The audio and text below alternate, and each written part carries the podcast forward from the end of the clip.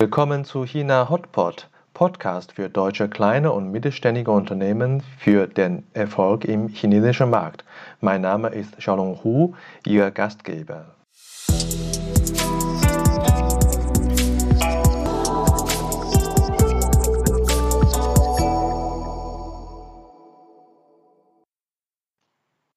Ja, hallo, willkommen zu Episode 009 von China Hotpot. Heute bei uns zu Gast Guido Maune. Die Gestaltungsmöglichkeiten im Beruf und die Art von Menschen in China hat Guido in einem Projekt in 2002 positiv kennengelernt. Und er entschied in 2006, beruflich sowie privat komplett nach China zu ziehen. Seitdem hat er bei einigen Groß Firmen in der Automobilindustrie in Top-Positionen große Erfolge feiern können. Dabei hatte er die Städte wie Shanghai, Dalian, Beijing, Foshan und zum Schluss Shenzhen kennengelernt. Jüngst hatte er ein Angebot der Firma Melita aus seiner Heimatregion in Deutschland angenommen. Als Standortleiter reizt ihn die äh, Generalmanagementaufgaben in einem Mittelstandunternehmen. Er sieht sich weniger als Top-Manager, mehr als Leader oder besser Coach für seine eigenen Mitarbeiter sowie für Zulieferer in China. Willkommen, Guido. Dass äh, du heute Zeit hast, freut mich sehr. Ja, Shalom. Dankeschön für die Möglichkeit, in diesem Podcast mitzusprechen und herzlichen Dank für die tolle Vorstellung. Danke, sehr gerne. Und äh, ich habe ja schon anfangs gesagt, du hast in einem Projekt China kennengelernt und dann mit Familie äh, herüber. Wie war damals äh, die Erwartung von euch als Familie in China zu arbeiten oder zu leben?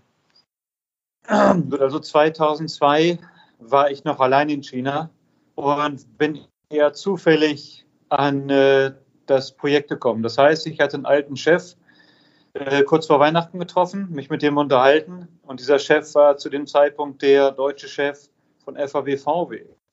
Und es war für ihn recht schwierig, Leute zu finden für Changchun, was in damals nicht gerade der attraktivste Standort war. Und ich war einfach neugierig, habe gesagt, prima, ich komme rüber äh, nach China und gucke mir das mal ein halbes Jahr an. Das war so der Einstieg. Also eigentlich keine Erwartungshaltung. Nur ich mag das Land. Ich habe die Möglichkeiten, Entscheidungen schneller zu treffen und umzusetzen. Also 2002 hat mir das schon so gut gefallen, dass ich entschieden hatte, später nochmal wiederzukommen. Ja, das freut mich sehr. Ich glaube, durch deine 2002-Reise hast du äh, wirklich positive Erinnerungen gehabt über, äh, über China, weil ich habe dich, glaube ich, 2003 kennengelernt. Ähm, da hat, hast du schon mir gegenüber einen Eindruck gemacht, dass du China und Chinesien sehr magst. Kann ich nur bestätigen.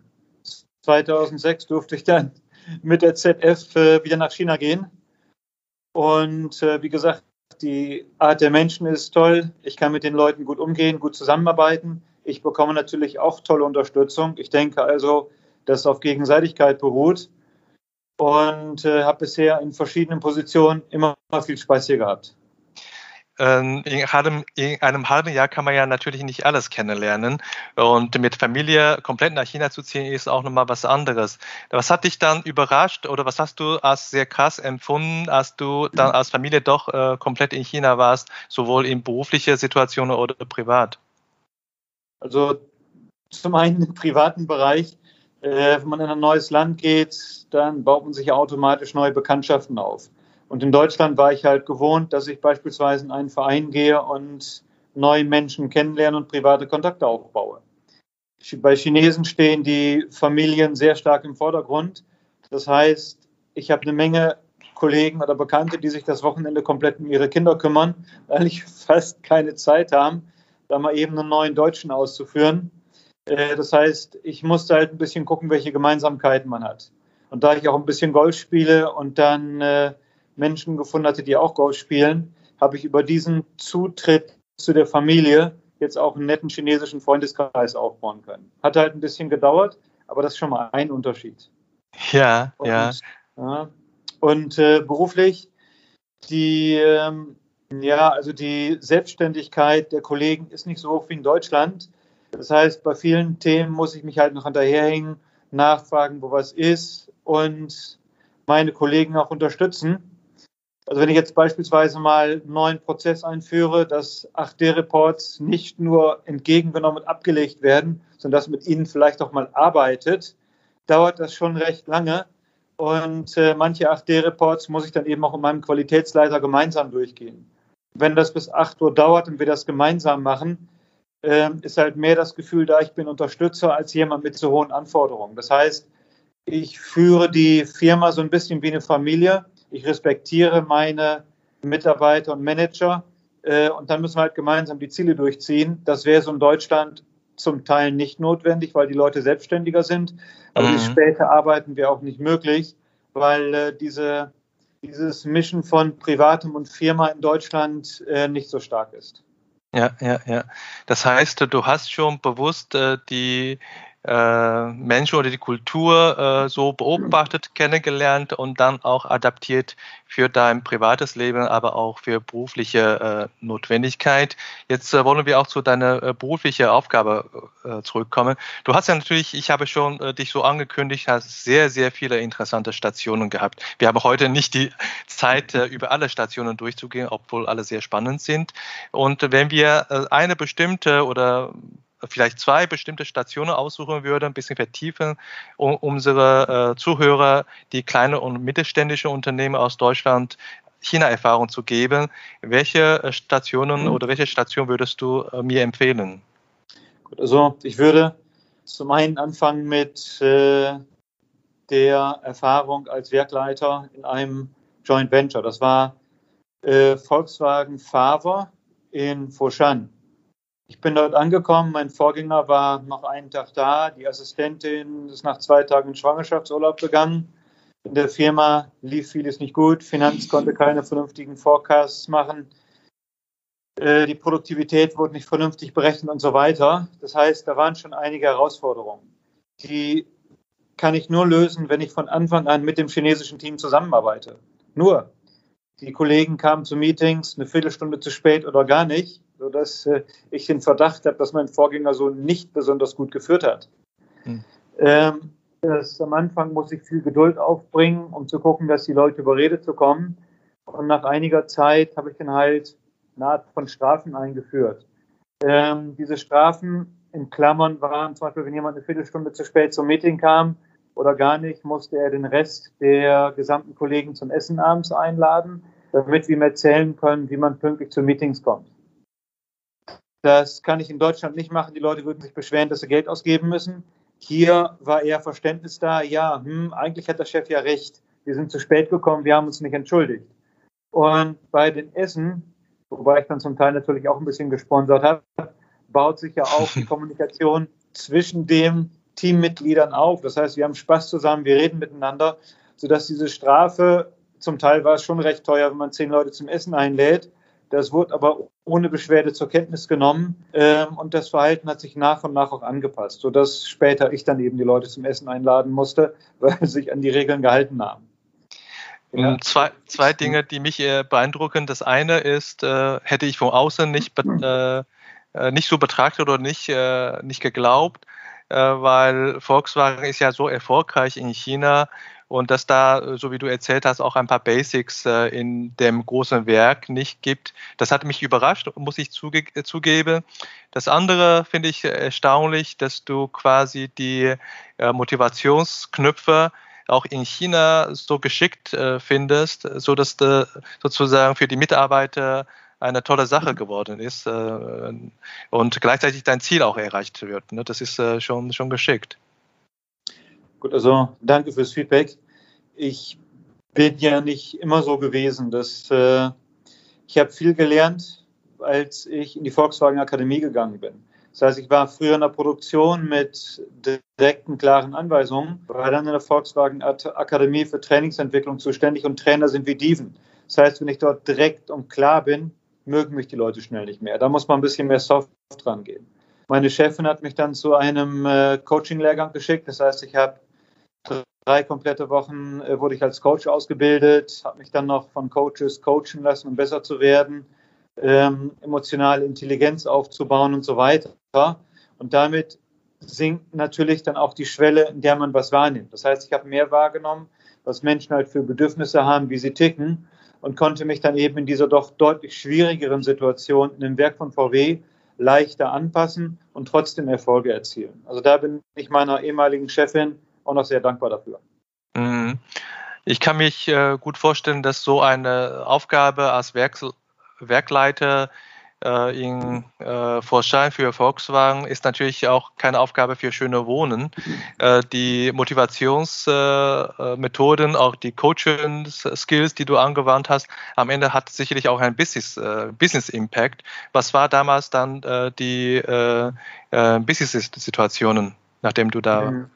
Gearbeitet hast? Gut. Ähm, also was, was wir dann geschafft haben zusammen als Team, das, das bin ja nicht nur ich, wenn man mit äh, 400 bis 550 Menschen in einem Werk zusammenarbeitet, ähm, dann ist man ja wirklich auf die Mitarbeiter angewiesen. Nur wir haben es dann halt gemeinsam geschafft, im ersten Jahr von 23 VW-Werken Platz 1 bei der Kostenreduzierung zu bekommen. Und im zweiten Jahr haben wir die Produktivität um 20 Prozent erhöht. Ich meine natürlich, wenn das Werk nicht super geführt wird, hat man mehr Potenzial als andere Werke. Dafür hat man aber auch Mitarbeiter, die erstmal eine neue Denkweise bekommen müssen, die sich an andere Geschwindigkeiten anpassen müssen, so dass ich denke, dass wir dort gemeinsam unter meiner Führung schon wirklich tolle Erfolge erzielt haben. Aha. Gut, der, der Preis war natürlich schon da. Das heißt, ich war pro Woche mit 80 bis 100 Arbeitsstunden dabei, weil ich mich um viele Details gekümmert habe, Mitarbeitern geholfen habe, wie sie auch berichten schreiben, weil man die vorstellen konnte. Und also als Voraussetzung wichtig ist, es muss einem Spaß machen. Man kann nicht jeden Abend gestresst nach Hause gehen und sich ärgern. Natürlich bin ich nicht glücklich, wenn ich ständig um 10 nach Hause gehe, aber es macht mir Spaß. Und viele Eltern setzen sich für ihre Kinder ja auch ein, die bis 10 oder 11 Hausarbeiten machen müssen. Und wenn man die Firma wirklich als Familie betrachtet, hat man auch die Kraft, äh, das voranzubringen. Und das habe ich halt mitgebracht. Ja, ähm, magst du so bezeichnen, dass äh, sozusagen diese Coaching-Skills oder diese Art von Führungsstil äh, dein wichtigster äh, Erfolgsfaktor war für die Aufgabe? Ähm, ich hätte mal gesagt, zu 70 Prozent ist es der Managementstil und auch die Motivation, also mit Spaß in die Sache ranzugehen. 30 Prozent sind aber auch Grundwissen. Das heißt, ich muss halt beurteilen können, wenn es ein Problem gibt, wer könnte daran beteiligt sein, wer könnte nicht daran beteiligt sein.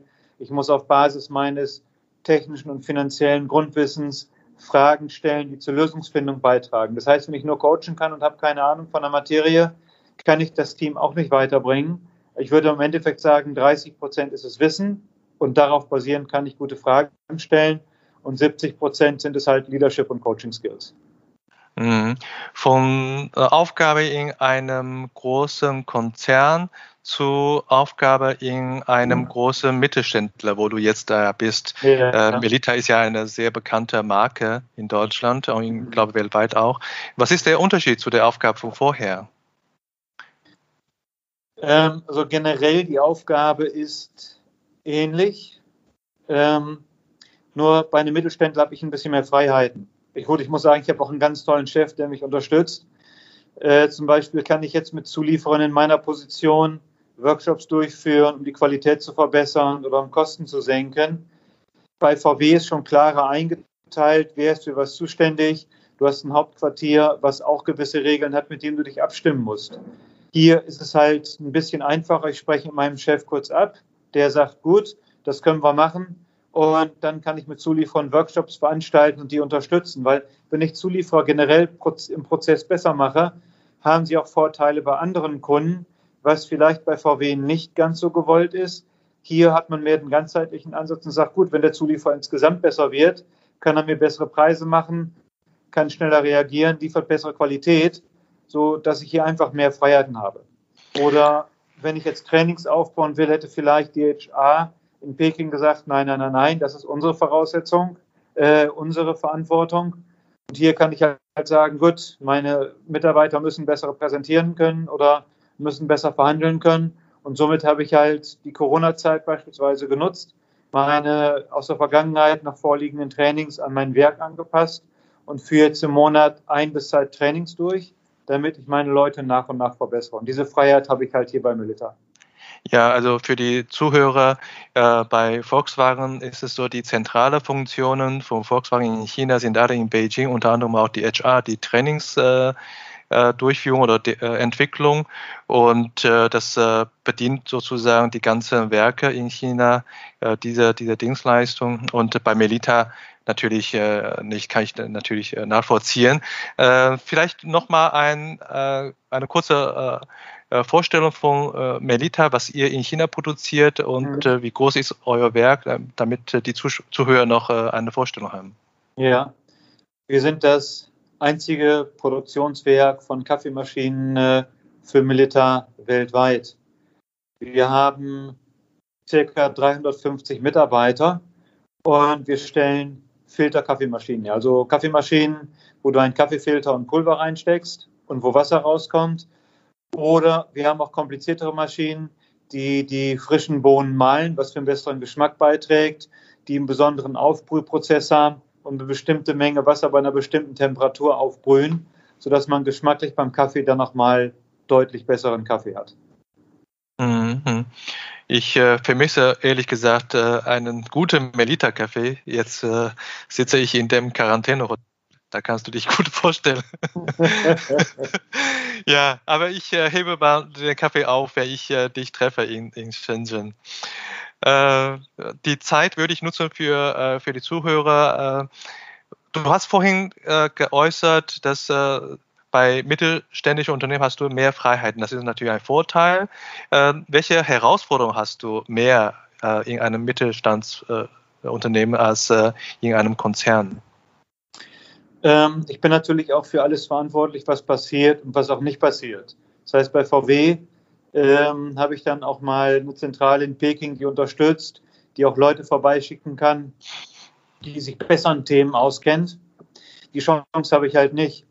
Hier muss ich dann halt auf mein persönliches Netzwerk zurückgreifen, den Kollegen Fragen stellen. Also ich kümmere mich beispielsweise gerade beim neuen Projekt, dass wir die Technik verbessern, weil wir das Wissen noch nicht ganz so tief haben, wie wir es eigentlich benötigen. Das heißt, ich muss mich um alles kümmern, was eben äh, auch öfter dazu führt, dass ich am Wochenende ähm, Einsatz zeige. Das heißt, ich muss einfach diese Firma führen, als wäre es meine eigene. Mhm. Und äh, ja, im Urlaub habe ich auch kein, keine Person, die mich dann halt wirklich vertritt. ich bin halt in meiner Rolle, es gibt da keinen Deputy oder sowas. Ich meine, ich habe ein tolles Team, was natürlich das Beste macht, um mich zu entlasten. Aber ja, ich sag mal, mit einem Auge ist man im Werk, ist man beim Werk halt immer mit dabei. Mhm, ja, Respekt. Da braucht man viel Commitment für die Aufgabe. Ähm, wenn du jetzt aber vielleicht einem ähm, Unternehmer, Mittelstandsunternehmer äh, begegnest, zufälligerweise. Mhm. Äh, er produziert auch und möchte in China ein Werk aufbauen oder hat schon ein Werk, ist nicht zufrieden mit seiner äh, Werksperformance, Produktionsperformance, ähm, fragt dich nach Rat. Was würdest du sagen, was sind die eigentlich die äh, Kernkompetenzen eines äh, Mittelstandsproduktionswerkes und wie kann man das eigentlich äh, für sich aufbauen? So, die äh, Kernkompetenzen sind, wie wir es ja gerade schon hatten, Menschenführung. Das heißt, ich bin jetzt, ich habe mit dem Team ja auch schon deutliche Verbesserungen erzielt mit den gleichen Mitarbeitern. Das heißt, ich gehe jetzt nicht hin und sage, irgendwas funktioniert nicht, sondern ich sage, hm, da läuft was nicht. Wie kann ich den Mitarbeiter motivieren, dass er das besser macht? Wie kann ich den Mitarbeiter äh, motivieren, dass er sich fehlendes Wissen aneignet? Und ähm, wichtig ist halt, dass ich die Menschen respektiere, dass ich nie aufgebe, dass ich sage, Leute, wenn wir das Problem heute nicht lösen, dann lösen wir es eben morgen oder übermorgen. Ähm, das heißt, ich muss den Menschen vertrauen, dass sie es lösen können und äh, dann enttäuschen sie mich auch nicht. Das ist mhm. zumindest eine Grundvoraussetzung. Und wenn ich Wissen nicht habe, dann greife ich auf mein Netzwerk zu, dann lade ich auch meinen Kollegen ein. Beispielsweise habe ich jemanden von einem Automobilzulieferer eingeladen, der sich mal meine Produktion anguckt, äh, um mir ein paar Tipps zu geben. Und äh, das mache ich dann eben so nett, dass meine Mitarbeiter diese Tipps gerne aufnehmen und sich freuen, wenn sie umsetzen. Das heißt, wichtig ist nicht das Wissen. Meine Mitarbeiter im Endeffekt wissen in ihren Bereichen natürlich mehr als ich. Nur für mich ist halt wichtig, diese Mitarbeiter auch permanent zu motivieren, dass sie mir das Wissen bereitstellen. Und äh, das würde ich halt Mittelständler mitgeben. Mhm. Mhm. Ist mir aufgefallen, bei dir dreht sich viel um die Menschenführung oder Mitarbeiterführung mhm. und um die äh, Leadership äh, Skills. Ne? Das ist äh, schon so mhm. richtig sehr, sehr eindrucksvoll, wie du das äh, formulierst. Und äh, was bedeutet eigentlich die mittlerweile über 15 Jahre oder gerade 15 Jahre geworden China für, für dich, äh, für deine berufliche Entwicklung? Was bedeutet diese, diese Phase? Gut. Also ich muss es ja unabhängig sehen von Deutschland, weil ich ja keine Alternative habe. Äh, also zumindest ich hätte Alternativen gehabt, aber ich habe jetzt nichts, was ich vergleichen könnte, wo jetzt jemand in meinen Voraussetzungen in Deutschland geblieben wäre. Ähm, für mich persönlich bedeutet das, ich habe eine Menge wirklich wahnsinnig spannender Jobs gehabt. Ich habe etwas entwickeln können, ich habe was verbessern können. Ich habe hier ein tolles Team, ähm, dem ich vertraue und das äh, mir vertraut. Das ist halt wie eine Familie. Wir haben jetzt hier halt neun und ich saß bis achte mit meinem Team noch zusammen für eine Krisensitzung, weil wir ein Problem haben. Da beschwert sich auch keiner. Die Mitarbeiter arbeiten wirklich gut mit und sind auch morgens wieder da, um äh, weiterzumachen. Ähm, das Ganze ist eigentlich wirklich so, wie ich es mir vorgestellt habe. Und ich wollte schon immer, als ich klein war, eigene, eine eigene Firma haben. Das habe ich jetzt zwar, ich sag mal, vom Besitzstand nicht erreichen können aber ich kann zumindest so agieren, als wäre es meine Firma, als wäre es mein Team. Und äh, da muss ich sagen, ich glaube, in Deutschland wäre immer ein größerer Abstand zwischen mir und dem Werk gewesen als hier. Deshalb, wie wir das diskutiert haben, natürlich Vor- und Nachteile. Aber im Endeffekt kann ich sagen, ich habe das gefunden, was mir am meisten Spaß macht. Und ich möchte das auch weitermachen.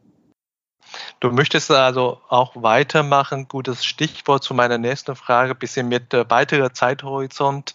Äh, wenn du eines Tages vielleicht äh, doch nicht mehr in China bist, äh, vielleicht in Deutschland, welche Art von Aufgaben äh, würde dich noch äh, reizen? Hm. Also entweder übernehme ich wieder ein Werk, was mir viel Spaß macht. Ähm, ein zweites wäre natürlich auch Coach. Ich denke, dass ich schon eine Menge gelernt habe hier und dass ich auch Erfolge gezeigt habe.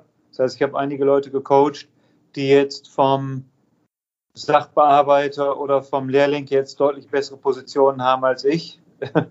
Hängt vielleicht ein bisschen auch mit mir zusammen, aber natürlich auch mit den Potenzialen der Leute. Das heißt, Coaching könnte ich mir vorstellen, vielleicht auch Beratung. Das wären so die drei Themen, Werkleitung, Coaching oder Beratung.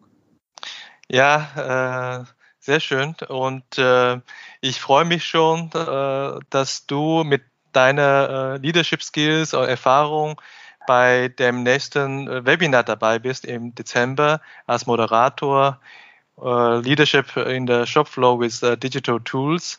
Ähm, da freue ich mich echt, äh, echt drauf. Wir neigen aber schon fast äh, zu Ende unserer Sendung. Zumindest inhaltliche äh, Frage stelle ich nicht mehr. Ich habe noch ein paar äh, persönliche äh, Fragen. Mhm. Ähm, vielleicht erst einmal rhetorische Frage fast. Ne? Nutzt du äh, WeChat oder WhatsApp mehr? Äh, WeChat, das ist bei uns ja wirklich das Kommunikationstool. Du kannst alles Mögliche verschicken. Äh, du kannst Leute orten, wo sie sind, äh, mit Apple Maps zusammen. Du kannst äh, Bezahlung damit ausführen. Also WeChat ist eigentlich das Kommunikationsmedium schlechthin auch mit Zulieferern, wo wir Gruppen haben, uns auszutauschen. Also ganz klar WeChat. Lieber Datenschutzexperte aus äh, Deutschland, aus äh, Hannover, meine Heimatstadt, bitte weghören. Und äh, ich äh, frage mich, äh, hast du in deiner WeChat-Account mehr internationale äh, Kontakte oder chinesische? Also deutlich mehr chinesische und mit vielen Leuten ist auch nur die Kommunikation in Chinesisch möglich. Internationale das heißt, Kontakte natürlich auch, aber mehr Chinesisch. Das heißt, du überraschst mich. Du sagst Chinesisch. Äh, seit wann lernst äh, oder hast du Chinesisch gelernt? Hm, also die Motivation kam so richtig im Jahr 2008, äh, 2017. Ich bin in Foshan im Joint Venture angefangen und äh, ein paar Manager sprachen ein bisschen Englisch, außer meine Assistentin niemand Deutsch und der Rest nur Chinesisch. Damals hatte ich noch nicht die Zeit, aber ich habe dann äh, Mitte 2018 doch angefangen, mehr in die chinesische Sprache zu investieren. Und ja, ich hoffe auch, dass ich jetzt am nächsten Samstag meinen HSK-4-Test bestehe. Toi, toi, toi, ich drücke dir die Daumen. Du hast also 13 Jahre Chinesisch gelernt und macht HSK 4. So ähnlich auch äh, meine Kinder. Sie sind 13 und 15, machen jetzt bald auch Raskapier. Hey, das, super, da, das ist doch schön. schön. Ja. Dafür aber sind sie äh, in, in Deutschland, haben auch die Möglichkeit. Äh, wenn du in China, natürlich bist du sehr oft unterwegs im Hotel, nimmst du eher das internationale Frühstück oder, Deut äh, oder chinesisches Frühstück? Hm, also normalerweise bin ich in Hotels, die dann eher chinesisches Frühstück anbieten, weil ja viele Lieferanten vielleicht auch nicht ganz zentral in den Städten sind. Mhm. Ähm, aber gut, zu Hause nehme ich normalerweise morgens nur Obst zu mir, um gesund zu bleiben. Aber wenn ich dann mal die Möglichkeit habe, auch mal ein westliches Frühstück zu mir zu nehmen, dann äh, nehme ich das schon ganz gerne. ja, außer Frühstück, was vermisst du eigentlich noch aus Deutschland? Puh, also ich war früher regelmäßig in Deutschland, so dass ich hier wenig vermisst habe. Und im Endeffekt, Shenzhen ist eine tolle internationale Stadt. Wenn ich westlich frühstücken möchte, kann ich das. Wenn ich Steaks essen möchte oder auch spanisches Essen, gibt es das hier auch in wirklich toller Qualität. Also hier der Süden von China ist aus meiner Sicht wirklich äh, von der Esskultur am besten unterwegs, sowohl mit den verschiedenen chinesischen Richtungen als auch international. Also richtig vermissen tue ich eigentlich nichts. Ja, super. Ich habe die letzte, äh, allerletzte Frage oder sind eigentlich zwei. Hattest du damals einen, einen äh, Mentor äh, gehabt, äh, als du in China ankamst, im Sinne von äh, Kulturvorbereitung und auch vielleicht ein bisschen Coaching für dich damals? Nein, hatte ich gar nicht. Also VW hat mich quasi einfach hingeschickt. Ich konnte kein Chinesisch, ich konnte gar nichts. Im Supermarkt war ich froh, wenn ich bezahlen konnte. Und ich habe mir auch gleich anstelle einer Hautcreme einen Hautbleicher genommen, der dazu führt, wenn man sich eincremt, den muss man eigentlich abmachen, dass man dann eine Stunde später ein komplett rotes, schmerzendes Gesicht hat. Wenn man gleich oh. am ersten Tag in China ist, äh, rennt man natürlich dann gleich zum Arzt, weil man denkt, man hat sich angesteckt oder sowas, der mich ja. dann aufgeklärt. Also ich durfte viele, viele Fettnäpfe äh, selber durchlaufen aber ich denke mal, dass viele der chinesischen Kollegen solche Kollegen wie mich gewöhnt sind und das auch tolerieren. Also ich habe mich dann nach und nach halt in die ganze Systematik ohne Unterstützung eingearbeitet. Mhm. Bist du äh, grundsätzlich äh, bereit? Ich meine, Mentor ist natürlich äh, super toll, hast du ja auch gesagt, für gerade Anfänger, die man in, also die in, gerade in China ankommen, bist du grundsätzlich auch äh, bereit äh, zu erklären, als Coach oder als Mentor zu arbeiten, falls diese Anfrage kam durch unser Podcast zum Beispiel? Shalom würde ich gerne machen. Ich meine, ich habe hier in einem Land eine Menge Positives erleben können. Ich sehe ja, was die Presse in Deutschland schreibt, wo ich sehr oft nicht zustimme, weil ich private Erfahrungen habe. Und äh, wenn ich dann jemand, der rüberkommt, ähm, auch ein bisschen mit dem Herz äh, nach China bewegen kann, dann wird er besser managen, ihm wird das Land besser gefallen.